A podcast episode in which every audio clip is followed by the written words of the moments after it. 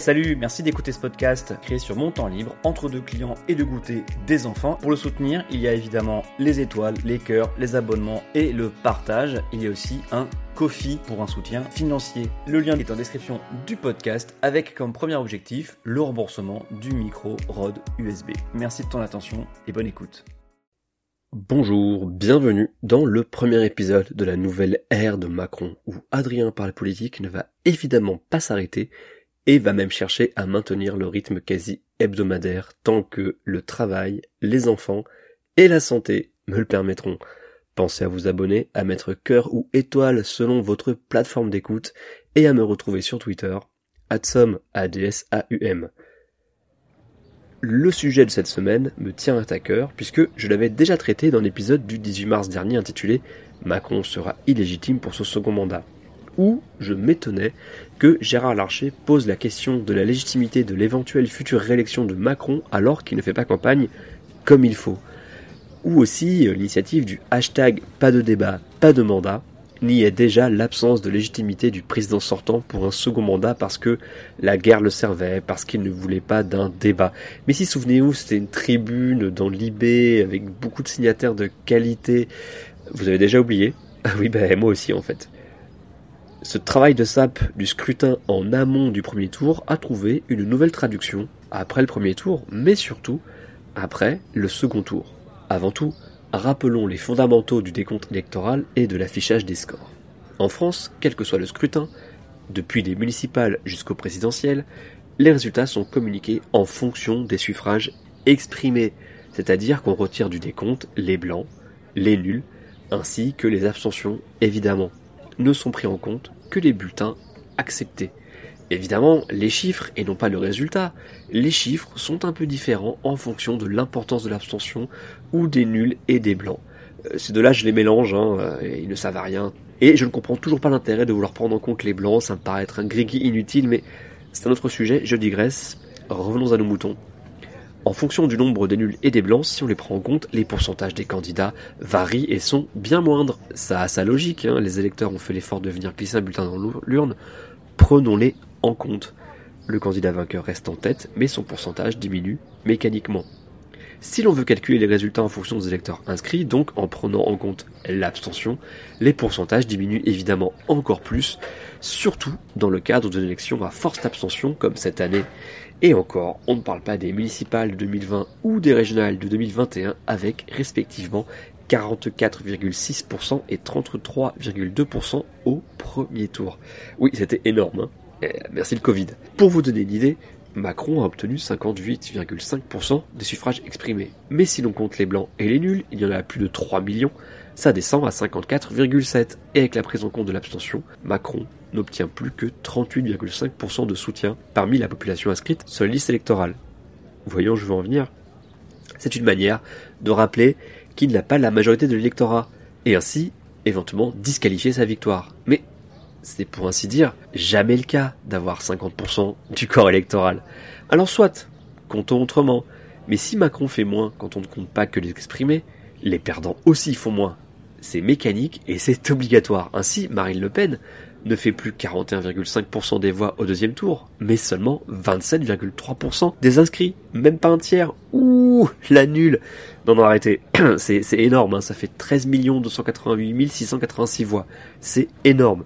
Mais à ce compte-là, Le Pen est tout de même derrière l'abstention au second tour, puisque on a 13 655 861 abstentions, soit 367 205 personnes de plus chez les abstentionnistes que chez Marine Le Pen. Vous pouvez vérifier, je sors ces chiffres du ministère de l'Intérieur, c'est béton. Et ne parlons même pas des scores du premier tour, car si le vainqueur est le premier fait moins, hein, les suivants font encore moins, et plus on prend en compte les nuls, les blancs, les abstentionnistes, et moins ce chiffre est grand. Mélenchon, pour parler de lui, hein, ne fait finalement que 15,8% des inscrits au premier tour, alors que l'abstention gagne 6 points devant Macron à 26,3% des inscrits. Euh, on fait un second tour Macron contre l'abstention alors? Et le travail de SAP ne s'arrête pas là. L'autre manière de saboter l'élection de Macron, de la rendre moins légitime, c'est de juger qu'il est élu par défaut. Ça me rappelle la victoire de François Hollande en 2012, jugé par effraction. Je mets des guillemets, hein.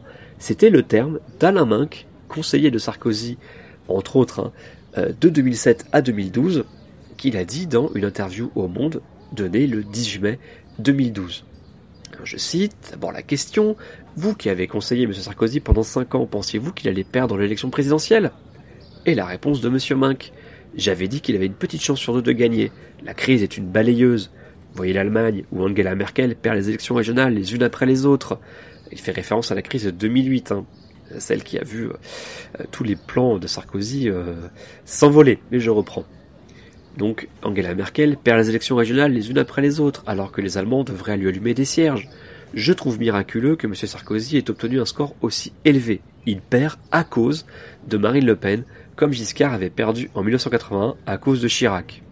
Parenthèse, je vois pas pourquoi c'est à cause de Le Pen qui perd, puisque peu de gens ont voté, euh, enfin peu de Le Penistes ont voté Hollande ensuite, mais bon, reprenons Minck.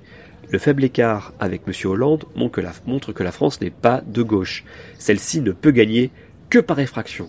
Chirac a fait perdre Giscard en 1981. La dissolution a fait perdre la droite en 1997. Aujourd'hui, la gauche a gagné du fait de la crise. Une victoire de M. Sarkozy aurait été meilleure pour l'économie française, mais elle aurait suscité une immense aigreur à gauche. Alors que là, t'es vraiment aigri. Hein. Je finis. Pour la cité française, peut-être fallait-il l'alternance. Fin de la citation. Vous voyez, si Hollande a gagné, c'est grâce à un élément externe. Pas de rappel de la part d'Alain Minck hein, de la victoire de Chirac grâce à Le Pen en 2002 ou l'éclatement de la gauche euh, la même année. Pour Alain Minck, les fractions ne s'appliquent que et uniquement à la gauche. C'est drôle d'ailleurs de voir à quel point ces accusations se sont diffusées aujourd'hui dans tout le champ politique. Ce qui était l'apanage de cette droite sûre d'elle-même d'être propriétaire du pouvoir, c'est maintenant étendu finalement à tout le monde. Et on continue encore, hein, cette année, en 2022, à mettre en doute non plus les chiffres, hein, en les relativisant euh, dans tous les sens, mais aussi en mettant en doute les raisons du vote. Chaque camp va aller chercher l'étude électorale, celle qui va dans son sens, hein, et qui prouverait que le vote était par défaut, que c'était un vote désabusé. Les gens n'ont pas voté Macron, mais ils ont voté contre Le Pen. C'était juste pour faire barrage, en oubliant malgré tout son score du premier tour. Presque 28% des suffrages exprimés. C'est pas rien. C'est un score supérieur à ceux de Sarkozy et de Chirac, candidats à leur réélection. Par contre, c'est inférieur à Mitterrand. Mais donc Sarkozy et Chirac, 27% pour Sarko en 2012 et 19,9% pour Chirac en 2002, même pas 20% pour un président sortant. Il n'y avait pas de quoi pavoiser, hein. Et on parle de Macron, président le plus mal réélu. Si un président peut vraiment remercier l'extrême droite pour sa victoire, et la nullité du PS de l'époque, et de la campagne de Jospin, c'est bien Jacques Chirac. Faire appel aux arguments des raisons du vote pour disqualifier une victoire, c'est aussi oublier que cet argument se retourne facilement, car si Mélenchon a pu faire un tel score au premier tour, c'est aussi au détriment des autres forces de gauche, une part non négligeable d'électeurs de gauche ayant voté pour lui comme vote utile de premier tour pour espérer accéder au second. La proportion de cet électorat aussi sont les études, parce que bon, avec leurs euh, échantillons, c'est pas exactement euh, euh, très précis, mais c'est jamais une proportion négligeable. Alors c'est le jeu. Le gâteau est limité, il n'y a que 100%. Si une part grossit, et eh ben les autres parts diminuent. Je n'ai rien à redire là-dessus, même si ça mène à taper, hélas, plus sur les candidats proches pour récupérer leur électorat. C'est ce qu'on a vu à la fin de la campagne, notamment sur le sujet de l'Ukraine. Et même, quel que soit l'argument, les gens ont voté, qu'importe leur raison. Cela n'enlève rien à la légitimité de la victoire. C'est un vote, pas un entretien d'embauche. Connaît-on toutes les raisons derrière le vote de chacun pour chaque élection? Quand Sarkozy a gagné en 2007, combien de votes contre Sego la Combien de votes misogynes? Impossible de le savoir avec précision. Et surtout, cela ne changerait rien au résultat. Mélenchon a fait presque 22% au premier tour. Bravo à lui. Belle campagne, efficace, professionnelle, bien menée. On ne peut qu'applaudir. Je ne peux pas, par contre, ne pas parler de l'élection de Pompidou en 1969 avec presque un tiers d'abstention, 31,15%, à cause d'un deuxième tour qualifié à l'époque par le PCF de blanc bonnet, bonnet blanc, ou kif kif bourricot, du pareil au même selon votre expression favorite, hein, voire euh, schtroumpf vert et vert schtroumpf, puisque Georges Pompidou était opposé à Alain Poher, un gaulliste opposé à un centriste.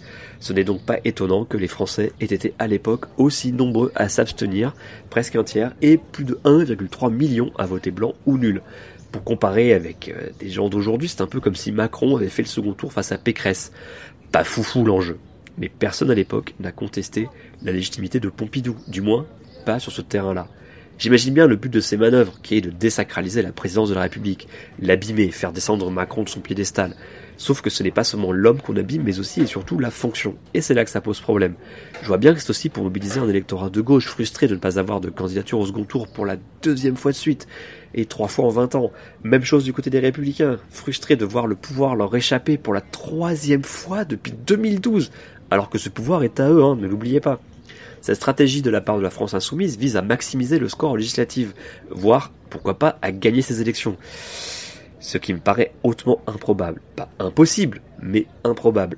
Parce qu'on peut discuter de la manière de compter, de la prise ou non en compte des votes blancs, quitte à revoter en cas de majorité des blancs ou d'un certain seuil avec les mêmes candidats ou d'autres candidatures, que sais-je. Mais nous avons des règles, qu'on veuille ou non en changer. Et je fais partie de ceux qui veulent en changer. J'y reviendrai plus tard. Sauf qu'il faut faire avec les règles actuelles. Ou alors, on prend les fusils et on renverse le pouvoir. Mais ce n'est pas très sûr comme stratégie. Tout comme le vote pour l'extrême droite, de manière à accélérer les choses et espérer un grand soir, est une stratégie suicidaire. Mais j'en ai déjà parlé la semaine dernière. Donc admettons que ce travail de sape de la légitimité électorale ne soit qu'une manière de gonfler ses futurs résultats et la motivation des troupes chez les insoumis, ou l'union populaire, je ne sais plus comment il faut les appeler.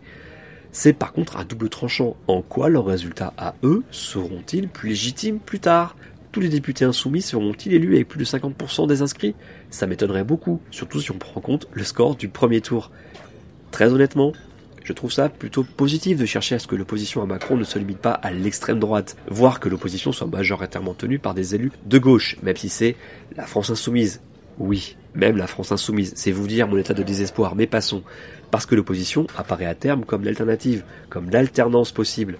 Si seule l'extrême droite devient le réceptacle des frustrations, des colères, des déceptions et des envies d'autre chose, tôt ou tard, elle prendra le pouvoir. Par le silence des pantoufles plutôt que par le bruit de bottes, c'est-à-dire qu'au bout d'un moment, le danger qu'elle représente ne sera plus jugé assez important pour mobiliser le front républicain. Ça a déjà commencé cette année Ah attention. Je partage l'opinion que notre système est sclérosé et ne correspond plus aux attentes de l'électorat français. Il ne l'a jamais fait d'ailleurs. Ce système a été conçu pour dégager des majorités fortes et stables, et ce qu'il a fait à tous les échelons. Soit par le scrutin uninominal, soit en offrant aux listes arrivées en tête un bonus qui les dispense de réfléchir à des coalitions de pouvoir et autorise ces listes à gouverner seules. Je vous renvoie à mon épisode du 25 février à ce sujet. Il faut changer le système, introduire au moins ne serait-ce que ça, une dose de proportionnel à l'Assemblée nationale. Il n'était pas normal en 2017 d'avoir moins de 10 députés du FN alors que Marine Le Pen avait été au second tour de la présidentielle. De même, il n'est pas normal d'obtenir une majorité écrasante avec un tiers des voix comme ça a été le cas pour En Marche en 2017. Vous pouvez aussi représenter régulièrement entre 8 et 15% de l'électorat à chaque élection et vous retrouvez balayé des élections législatives avec zéro élu et un score plus bas que d'habitude et donc un financement public ridicule. Car le problème se pose aussi là. La moitié du calcul du financement public se joue aux législatives et uniquement aux législatives. Le reste concerne le nombre de parlementaires, ce qui revient quasiment au même. Mais cette envie, ce programme de changement, ne doit pas autoriser à dénigrer le système actuel, le critiquer, proposer des modifications, oui, mille fois oui, mais refuser sa légitimité, non, mille fois non. Mais jusqu'à ce qu'on change ce système, il faut faire avec et contester sa légitimité rend plus, plus fragile tout l'édifice démocratique construit autour. On peut accuser De Gaulle de l'avoir mis en place, Mitterrand de s'en être accommodé malgré sa juste critique dans le coup d'état permanent. On peut regretter le choix de Chirac et de Jospin avec le quinquennat qui a quasiment interdit toute cohabitation et relègue le Premier ministre au rang de figurant depuis 2002. Mais ces règles, bien qu'imparfaites, sont claires et s'appliquent à tout le monde. À trop jouer sur la légitimité d'une victoire, c'est toute l'élection qu'on entache. Et si on entache une élection, c'est tout le processus électoral qui en pâtit. Et c'est au fond la démocratie qui en paie le prix. Le chaos n'est pas un précipice. Le chaos est une échelle. Nombreux sont ceux qui échouent en tentant de la gravir et qui n'ont plus jamais l'occasion d'essayer. La chute les brise.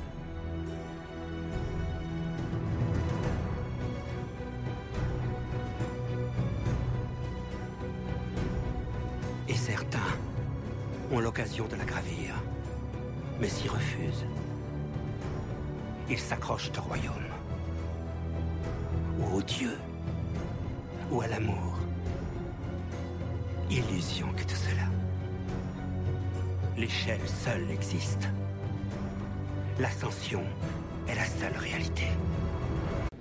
Et pour finir, Un conseil nos pétires belliges de pacotille, qui espèrent tous ne pas être du nombre de ceux qui tombent de l'échelle, qui espèrent réussir leur ascension au milieu du chaos sur lequel cette fragile échelle repose, qui espèrent ne pas tomber dans le fossé. Le grand argentier du trône de fer finit égorgé par celle-là même qu'il pensait manipuler. Qui vit par l'épée, périt par l'épée. En démocratie, le chaos n'est pas une échelle. Le chaos est la destruction du cadre institutionnel et de l'état de droit, la guerre de tous contre tous. À ce jeu-là, seuls les tyrans gagnent. J'en profite pour conclure en citant un penseur de notre plan de réalité, ce bon vieux Gramsci, hélas usé jusqu'à la corde. Le vieux monde se meurt, le nouveau monde tarde à apparaître, et dans ce clair-obscur surgissent les monstres. À la semaine prochaine.